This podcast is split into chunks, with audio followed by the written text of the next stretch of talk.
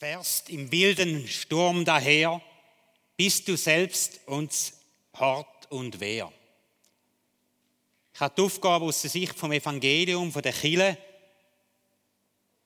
zum Schweizer Psalm zu reden.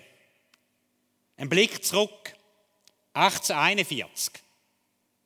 Große Spannungen herrschen in der Schweiz, sie droht zu zerrissen. Und dann komponiert der Urner Mönch Albrecht Zwissig Melodie und der Zürcher Dichter und Förderer von der Volksmusik, der Leonhard Wittmer, schreibt die Worte dazu. Das ist erstaunlich, denn der Urner Mönch, der ist vertrieben worden aus Baden-Wettingen, aus dem Kloster, weil Protestanten, die Regierung, ein Klöster aufgelöst und dann haben sie das Land verloren. In einen anderen Kanton zügeln. Und der Zürcher, das war ein Protestant. Und so hat sie diese Kantone fast auseinandergerissen. Und so ist gemeinsam die Hymne, hat man gesagt, nein, wir wollen uns vereinen, wieder bei Gott finden und alle Spannungen auf die Seite legen. Und so ist der Schweizer Psalm entstanden, in einer grössten, druckvollen Situation. Wir hätten dann vielleicht zu wenig gesungen, ich weiß es auch nicht immer, warum, aber sechs Jahre später hat es ja dann den Sonderburtskrieg gegeben der letzte Krieg auf Schweizer Boden. Und dann aber am 12. September 1848 ist dann die Schweiz zum Bundesstaat geeint worden. Die Schweizer Nationalhymne. Das letzte Mal habe ich sie gesungen im Mai bei der Fahnenübergabe, Standarte im Militär. Mit Maske, das war noch speziell. Das erste Mal die Hymne mit Maske, heute das zweite Mal. Ja. Aber wir haben sie dort gut gesungen, alle miteinander, habe ich gefunden. Voller Elan. Nationalhymne hat eine bewegte Geschichte hinter sich.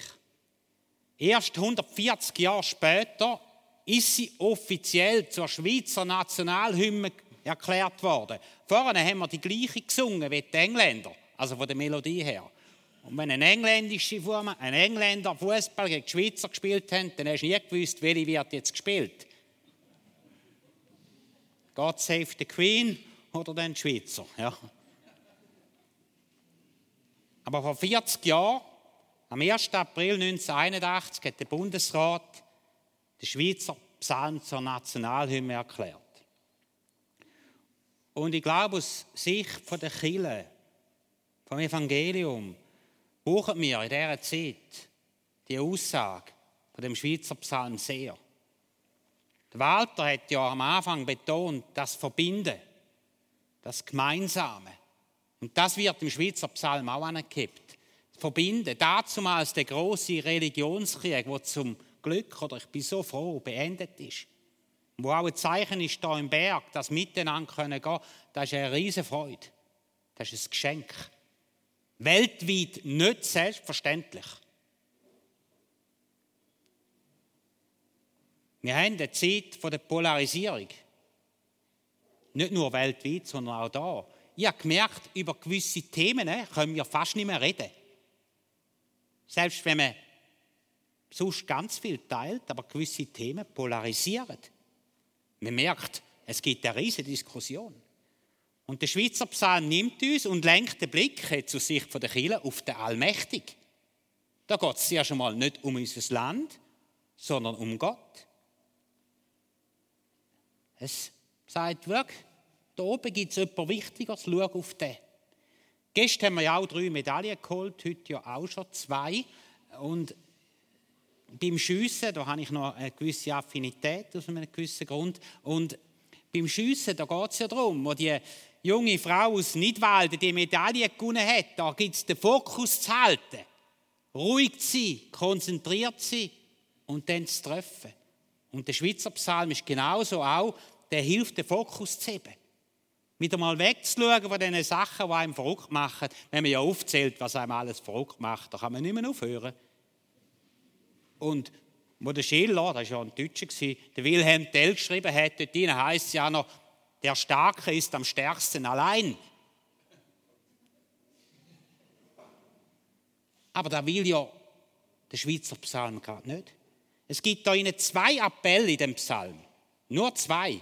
oder Weckruf, könnte man es auch nennen. Der erste Weckruf ist, betet, Schweie, freie Schweizer betet. Das erste, was auffällt, es ist im Plural, in der Mehrzahl. Miteinander. Gemeinsam. Nicht allein. Und zwar nicht nur einige Auserwählte, die besonders christlich sind, die eine Affinität zum Glauben haben, irgendwie, sondern einfach alle. Betet, freie Schweizer betet. Wir leben in einem wunderbaren Land. Ich bezeichne das immer wieder als Lottosechser in der Schweiz geboren zu sein. Das ist ein Lottosechser. Wenn ich in einem Slum in Mumbai auf die Welt gekommen wäre, wäre mein Leben ganz anders verlaufen. Aber da habe ich den Lottosechser. Das ist ein Vorrecht. Freie Schweizer. Und umso mehr schöpft die Möglichkeit vom Gebet aus, auch als freie Schweizer. Gebet bedeutet Dialog mit Gott. Wir sind ja sehr unterschiedlich. Vielleicht sagt jemand, ja, mir fällt Betten schwer. Das Einzige, was ich habe, ist ein Stoßgebet. Wenn es nicht mehr anders geht, dann bricht es raus. Aber es gibt ja unterschiedliche. Wir werden heute zusammen das Unser Vater beten. Ein gemeinsames Gebet, das hilft, wo so viel Wertvolles drin hat. Oder vielleicht andere merken, die Not hilft mir beten. Dann nehme ich Psalmen, schlage auf, wenn man nicht Mühe hat, Wort zu finden nimmt man vielleicht den Psalm, liest den durch und merkt, wie beim Psalm 23, wo gelesen worden ist, der Herr ist mein Hirte, mir wird nichts mangeln. Einfach das festheben. Gebet, Dialog oder andere sagen, ich kann frei beten, mir fällt das Ring. Das hat oft mit der Glaubenstradition zu tun. Aber es spielt ja keine Rolle, wie wir beten. Ob frei, ob aus der Bibel, ob aus einer liturgischen Form. Zentrale ist, dass das Herz doch dabei ist. Und das von Herzen kommt. Unsere Hymne sagt, red mit Gott und erwarte auch Antworten. Gebet ist nicht einfach eine Einbahnstraße. Das ist ja wie eine Partnerschaft. Ihr wisst ja, wie das ist, wenn der eine Partner immer redet und der andere immer schwiegt. Das wird dann immer ein bisschen schwieriger. Ja.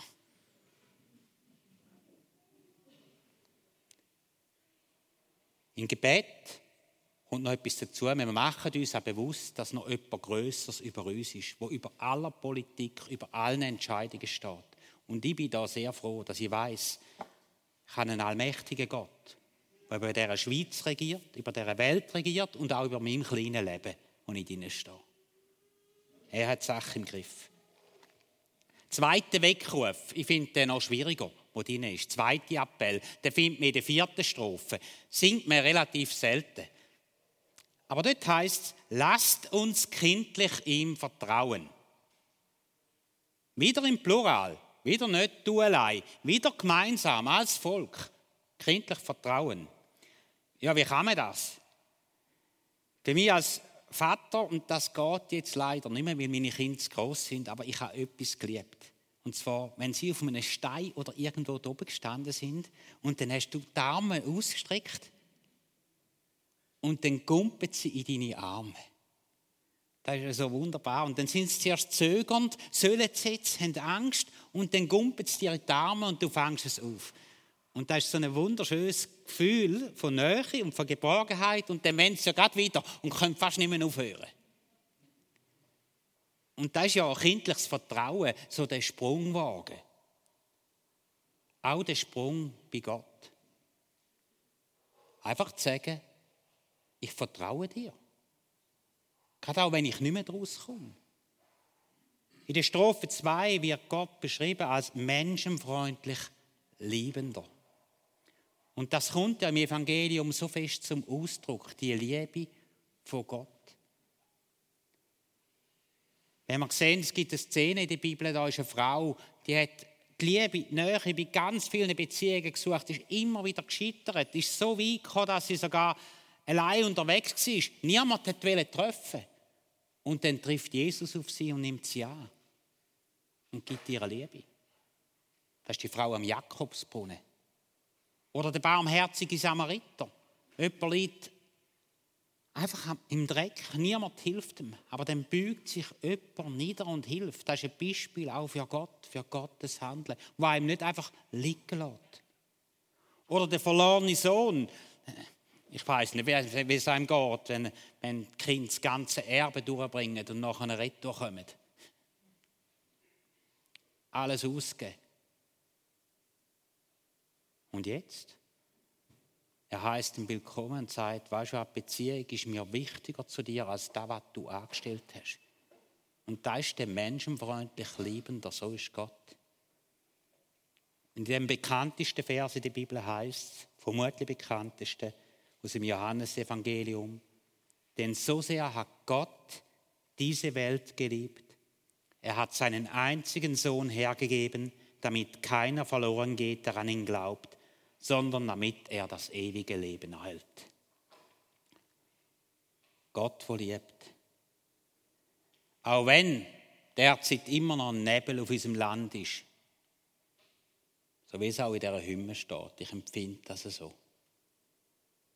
So ist Gott da. Persönlich, er schenkt Kraft. Und auch wenn du selber erlebst, vielleicht Not, Leid, darfst du wissen, er ist da. Er treibt und hebt dich. Sechs Tod, wo kommt, sechs Katastrophen, wo kommt, Gott ist stärker als das. Schweizer Psalmen heißt im vierten Vers, fährst im wilden Sturm daher, bist du selbst uns Hort und Wehr, du allmächtig Waltender, Rettender. Gott ist unsere Anlaufstelle und darum kindlich Vertrauen. Unsere Nationalhymne, man könnte sagen, da ist der Psalm 151, wenn man eine Schweizer Bibel wird drucken. Es gibt 150 Psalmen in der Bibel, das Buch, und das ist der 151. Und er drückt Liebe zu Gott aus, zum Vaterland und zu den Menschen. Und er sagt, Gott steht über allem, alles andere ist auch wichtig, aber nicht so wichtig wie er. Und das schenkt einen klaren Fokus. Zum Schluss, unsere Nationalhymne ist von der Bibel stark beeinflusst. Und das sehen wir auch im kürzesten Psalm der Bibel, das ist der Psalm 117.